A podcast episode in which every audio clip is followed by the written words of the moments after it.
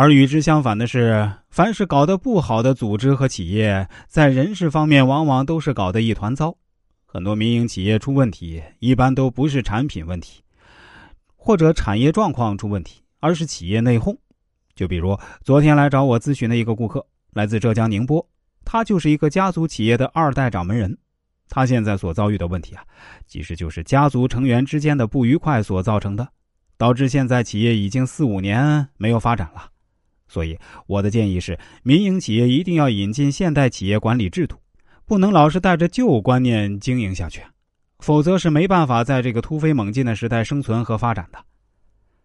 我们接下来继续解读《水浒传》。随着梁山在江湖上影响越来越大，队伍日益扩大，如何整合来自不同山头、不同派系、不同出身、不同职业的英雄，即变得越来越重要，也是越来越无法回避了。而一向以来，整合这些不同派系、山头的人马。既是宋江下功课最多的地方，也是他掌控各种英雄的方法。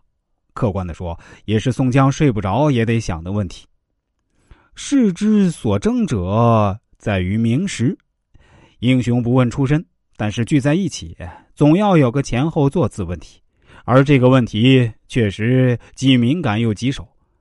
宋江想出的办法是以天意决定，应该说这一招既高明也无奈。它既说明梁山本质上是流氓型组织，没办法破格启用人才，只好归之于天；另一方面也说明啊，改造黑社会组织是个很艰难的事儿，非常规渠道可行。说是天意安排，不过是选择一个流氓组织容易接受的神秘形式，不过巧立名目而已。究其实，梁山群雄的天意安排，还是宋江理顺关系、平衡派系的一个工具。两层高级摆设。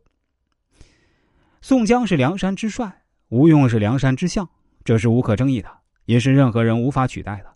尽管金圣叹对此二公多是贬损之词，但他老人家也知道，无此二公，梁山群雄就是一群流寇和散沙，《水浒》这书也就玩不下去。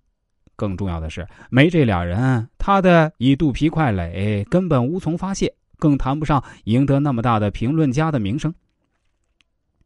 正是宋江和吴用的默契配合，梁山才由一个并不显著的山头，逐渐成为江湖第一、朝廷巨蛋的黑社会组织。比较而言，排第二名的卢俊义，第四名的公孙胜，那多少有些摆设作用。前者的最大作用是提升了梁山武功，尤其是内阁的武力。河北三绝中，卢俊义占了一绝。这给梁山企业文化带来潜在的影响，很少有人做出评估。对卢俊义似乎有欠公允，当然也确实不好评估。卢俊义功夫是第一人，如果谋略上典型示范让他有过人之处，那宋江的老大真就做不成了，梁山可能就是庐山。另外，卢家为梁山贡献的财力往往为人所忽视。